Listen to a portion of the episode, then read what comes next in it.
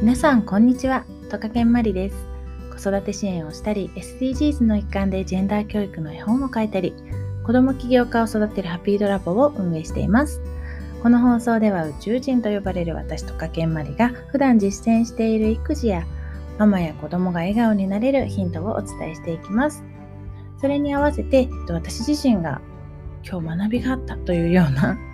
えーと教育の情報や子育ての情報とは仕事に関してのいろいろな学びをシェアしていけたらと思いますのでお楽しみください。今日はですね、一緒に進む仲間というテーマでお伝えしていきます。放送の30回から、あ、30個目 ?30 個目から39個目までは、ちょっとあの、育児というよりは、私が普段やっているお仕事の話をさせていただこうと思っているので、ぜひ聞いてみてください。あんまり参考にならないかな？ちょっと聞き流してもらえればと思います。どうなんだろうわかんないけど。ということでですね、一緒に進む仲間ということでお話ししていきます。えっと、私自身が今自分でこう会社を立ち上げて仕事をしているんですが、もともとそういうのをしたいと思っていたわけでは全くなくて、仕事のスタートっていうのは大学病院で看護師として勤め始めたのがスタートでした。で看護師としてはもう10年ぐらい？10年以上かな？仕事をしていたんですがでその後も子供が増えたのとに合わせて、えっと、スクールナースになりました。スクールナースで、えっと、教育の現場をこういろいろ見ながら担任を持たせていただいたりもして、えっと、子育てにどんどんこう自分の興味が出ていたというかね、もともと興味はあったけど、まあ、自分の子供のことも考えながら、すごくこう面白い世界だなと思って入っていったのがきっかけです。で、今はですね、まあ、その医療的な側面、医療的な側面と、教育的な側面と、まあ、親としての気持ちと子供に対してねなんかいろいろな見方があるなっていうのはすごくわかるし、まあ、本当に家庭が10個あれば10個違う考えがあるように子供が10人いれば10人違う子供で自分の子供ですらねもう兄弟いたらみんなそれぞれ違っていてなんか本当に育児って面白いなーって子育てって面白いなーって思いながらでもそれもね私は今でこそこうちょっとゆとりを持って子供たちを見ることがきっとできているんだな。それは本当に家族だったり周りの支えだったりいろいろな条件があって今に至っているんですがなんかそう思えない方もやっぱり世の中多いと思うんですよね。でそういう方が少しでもこうちょっと心にゆとりを持ってその育児が変わるその心に心のゆとりで育児が変わるっていうことでよく私はお伝えしてるんですがその心のゆとりっていうのがなかなか持てないことが多かったりするのでそういった方の何か手助けができたらいいな。また子どもたちの笑顔がどんどん増えていったらいいなと思いながら今のお仕事に取り組んでます。でそんな中で、えっと、仕事をスタートしてすぐの頃。やっぱりこうね自分私もねそれこそそうやってビジネスを学んできたわけでもないし経済を学んできたわけでもないし全く何も右も左もわからないところからスタートしてスタートから今に至るまでの間でも本当にたくさんの仲間や支えがあったなって思うんですがスタートした時はスタートした時でそういったいろいろな方法を教えてくれたメンバーがいたりあと実際にラボを動かす中で一緒に働いてくれた仲間たちがいたり一緒にプログラムを作ってくれた仲間がいたりそういうたくさんの出会いの中で今に至っているなっていうのはすごく思うんですね。で、こう、仕事を始めた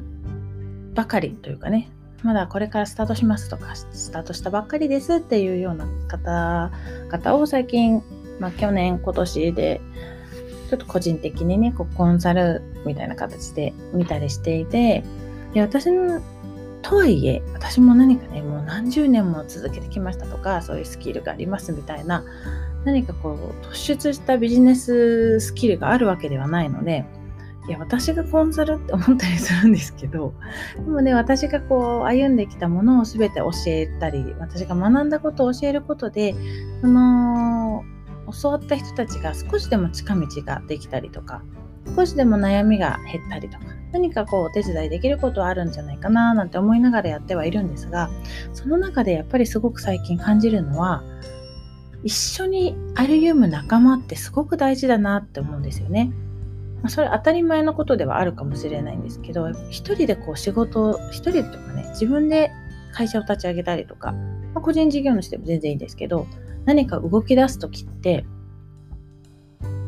その自分と同じ目線で自分がやろうとしている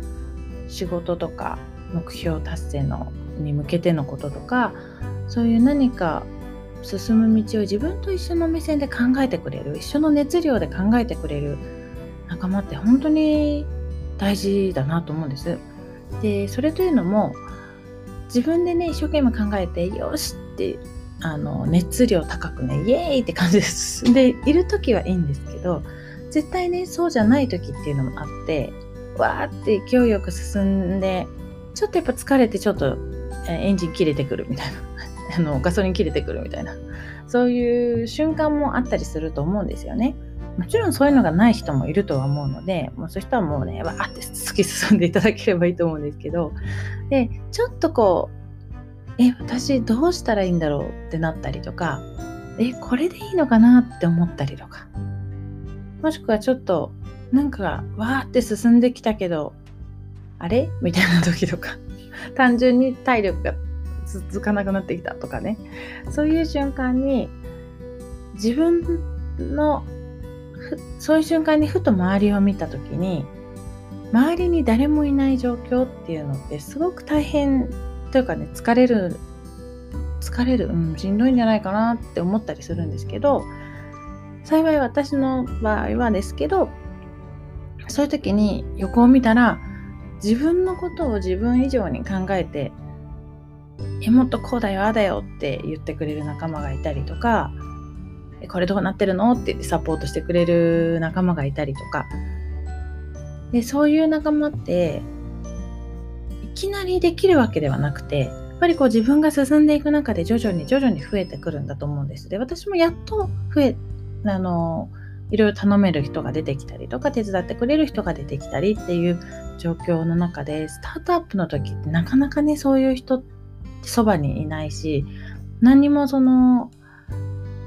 何て言うの気にせずいろいろ相談できる人ってなかなかいなかったりするのかないたとしてもその一人の人の考えに偏っちゃって本当にこれでいいのかなって思う瞬間があったりとかであると思うんですよね。でそういう時にあの、まあ、私みたいなこういう今そのコンサルで関わってる人たちとはその最初一緒に歩み始めるまあ、ビジネスパートナーというかね、一緒の本当に歩むパートナーとして、夫婦がね、家族、家族という単位で見たら夫婦が最初の歩き始めのパートナーであるように、そういう感じの、なんていうの、仕事を始める時のパートナーにでありたいなと思って、何か力添えができたらいいなとは思ったりしてます。で、やっぱりね、そう一緒に進む仲間って大事だなって思ったのは、まあ、そういうスタートアップのお話とかもそうなんですけどあとは私最近ね深夜に仕事することが結構多いんですよ子供たちを寝かせた後に時には寝落ちしちゃってわって夜中に起きたりすることもあるし よし寝かせた仕事するぞみたいな時もあるしなかなか子育てをしてると私も3人子供がいるのであの日中ね仕事ができなかったりします。そういう時深夜にやっててはあっていう一息はーってついた時にあのメッセージ何かね仕事のメッセージが返ってきたりとかこんな時間に起きてるの私だけじゃなかったって思うちょっとしたアクション相手のアクションがすごく支えになったりとかすることが多いので